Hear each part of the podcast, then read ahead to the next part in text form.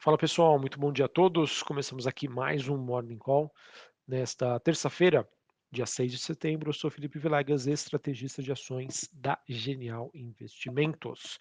Bom, pessoal, nesta terça-feira nós temos, com o retorno do feriado nos Estados Unidos, o dia sendo marcado por um movimento positivo para as principais bolsas globais, commodities, criptoativos, abertura das taxas de juros no mundo desenvolvido e também um dólar mais fraco no mundo. Evidente, pessoal, que ainda a gente segue monitorando essa situação de fragilidade dos mercados, diante de um cenário macro bastante desafiador, pouca visibilidade em relação ao que nós poderemos é, ter nos próximos meses, mas é aquilo, a gente sempre também tem que ficar atento a possíveis repiques, né, como que aconteceu ali a partir da segunda, segunda quinzena do mês de julho, em que as bolsas globais apresentarem um forte movimento positivo, mesmo estando em uma tendência ainda de médio a longo prazo mais de baixa. Enfim, é uma, mais uma questão aí de realmente monitorar, sempre ficar atentos aos sinais, mas entender que ainda a gente segue dentro de um contexto macroeconômico bastante desafiador. Para a gente passar aqui aquele overview para vocês, Bolsas asiáticas, Xangai na China alta de 1,36, Hong Kong queda de 0,12 e a bolsa de Nikkei no Japão é praticamente no 0 a 0, fechou próximo da estabilidade, uma leve alta. É, em relação à Europa, que passou aí por pregões bastante negativos, principalmente ontem, a gente tem Londres subindo 0,19, Bolsa de Paris na França subindo 0,5% e a Bolsa de Frankfurt na Alemanha alta de mais de 1%. Futuros norte-americanos, S&P subindo 0,78, Dow Jones alta de 0,72 e a Nasdaq subindo quase 1%. O VIX, que é aquele índice de volatilidade, queda de 1,5 a 25,56 pontos. Índice dólar DXY é uma leve baixa, 109,82 pontos. Taxa de juros de 10 anos nos Estados Unidos subindo 1,26 a 3,23. Bitcoin subindo 1% ele que volta a se aproximar dos 20 mil dólares a unidade. E quando a gente olha para o movimento das commodities, metais industriais e minério de ferro na China apresentando um dia positivo, enquanto o petróleo WTI negociado em Nova York tem queda de 0,5%, negociado na faixa dos 86 dólares o barril. É, entre os principais pontos, pessoal, para que a gente que acredito que o mercado vai continuar monitorando nessa terça-feira, a Rússia segue então sem fornecer gás à Europa, né, via o gasoduto Nord Stream. E a Rússia, no caso, ela alega né, ser inviável retomar a operação antes que as sanções e equipamentos essenciais aí sejam suspensos.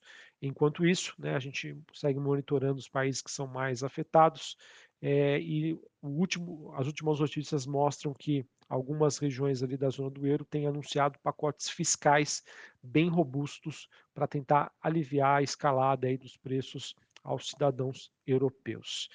E não tem jeito, né, pessoal? Em meio a esse caos energético, é, diante desse anúncio de novos pacotes fiscais, é, se a gente for olhar a teoria econômica, né, mesmo diante aí de uma iminente recessão, com essa onda né, de novos gastos, isso provavelmente vai trazer uma pressão sobre o fiscal, deve pressionar os preços e o que deve forçar mais à frente com que esses países adotam uma política monetária ainda mais restritiva, né, com uma visão mais de médio a longo prazo. Então, a gente acredita que, apesar desses efeitos de curto prazo serem positivos para a população europeia, né, é, diante de, desse cenário bastante desafiador, quando a gente olha as consequências dessas decisões fiscais, é, a gente entende que na Europa, é, se o mercado precificava anteriormente um nível máximo de juros em determinado ponto, a gente pode acreditar que esse ponto com certeza será superado. Uh, a gente teve a divulgação nesta manhã de pedidos às fábricas na Alemanha, ele que acabou caindo pelo sexto mês consecutivo. As encomendas, então, industriais caíram 1,1% no mês de julho, ante junho deste ano, e o resultado ficou bem abaixo do esperado, em que os investidores aguardavam uma queda de 0,5%. Então a situação segue ainda bastante complexa. A Vilegas, como assim? Macroeconômico desafiador e as bolsas subindo. Aquilo que a gente vem comentando, pessoal. O mercado financeiro, né, as bolsas, qualquer ativo nunca sobe ou cai em linha reta. Então é sempre a gente, importante a gente entender e acompanhar se você é um investidor mais de longo prazo ou um investidor que tem um perfil mais especulativo. apesar da alta de hoje, né, a gente acredita que seja por uma, mais uma questão técnica, é, por mais que isso aconteça, os fundamentos ainda seguem negativos. Na China, pessoal, infelizmente o noticiário continua é, voltado para a questão da Covid-19, em que nós temos aí pelo menos mais de 65 milhões de habitantes na China em lockdown, por conta aí de mais uma crise de combate ao coronavírus. É, a gente vem acompanhando o Banco Central chinês, né, adotando diversas medidas para tentar estimular a economia. A última foi a redução do compulsório, mas até o momento a gente não tem um nível de previsibilidade ou confiança para acreditar que a situação por lá vai ficar melhor, certo? Bom, pessoal, queria falar um pouquinho agora sobre Brasil. É, ontem a gente teve o Roberto Campos Neto, ele que é presidente do Banco Central Brasileiro e que acabou proferindo um discurso num evento do Valor Econômico. Esse discurso acabou acontecendo ontem à noite. E dentre né, os principais destaques, queria aqui trazer para vocês que ele reiterou o comunicado do, do Copom que ele continue em vigor. Isso significa dizer o quê, pessoal? Que o Banco Central ele vai seguir observante aí aos dados e que a mensagem né, sobre uma avaliação, sobre um ajuste final, segue ainda válida. Ou seja, pessoal, isso pode abrir espaço para que o mercado né, faça um reajuste nas suas expectativas e que comece a pesar né, um aumento de 0,25, né, ou quem sabe ali é, meio por cento na próxima decisão, na próxima reunião do Copom. Tá?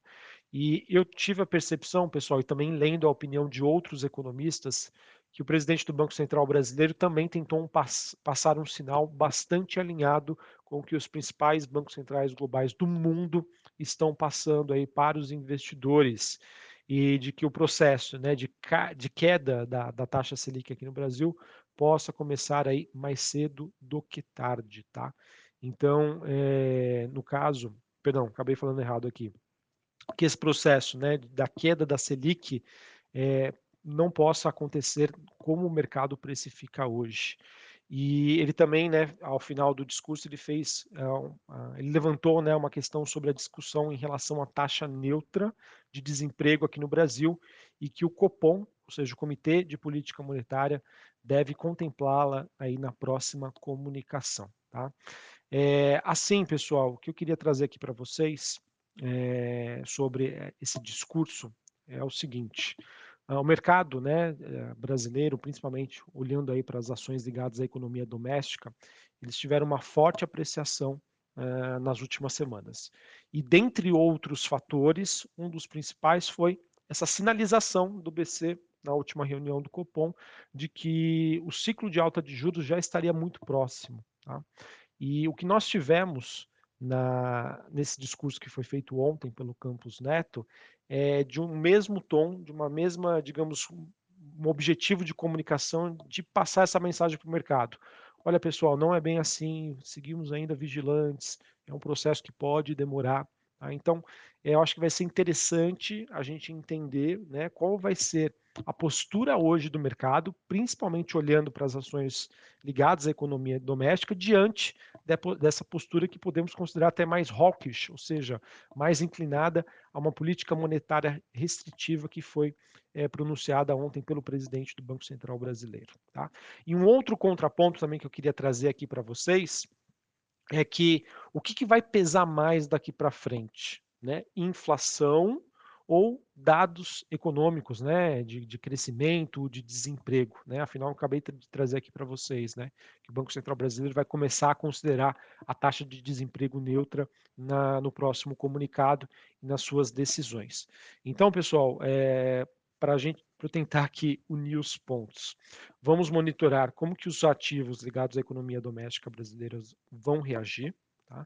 De um lado, nós temos um Banco Central que diz que é, vai seguir vigilante aos dados, inflação ainda pode ser um problema, ao mesmo tempo, o quanto que esse nível de taxa de juros já poderia estar pesando sobre a economia brasileira. Tá bom? Economia brasileira que sim, segue bastante resiliente, segue como sendo destaque, né, comparando outras economias do mundo, Eh, a gente teve aí, acompanhando alguns dados mais recentes, que esse crescimento, né, observado principalmente no primeiro semestre do ano, já apresentou alguns sinais de acomodação, mas a gente ainda enxerga um crescimento bastante saudável e robusto para a economia brasileira. Vamos ver, né, se esse movimento persiste e se isso não poderia influenciar em decisões futuras do nosso Banco Central. Beleza? Não sei se fui tão claro, mas espero que eu tenha conseguido aí passar a mensagem para vocês, tá? Então é importante a gente monitorar hoje o quanto disso vai impactar na precificação, no humor do, do, investidor aqui brasileiro sobre as ações ligadas à economia doméstica, diante desse discurso, digamos, mais hawkish do nosso presidente do BC, tá? que segue monitorante aos dados de inflação, situação no mundo, ao mesmo tempo ele também vai monitorar a situação da economia brasileira o quanto que essa taxa de dois dígitos poderia ou não estar pesando em desempenho futuro da nossa economia. Certinho?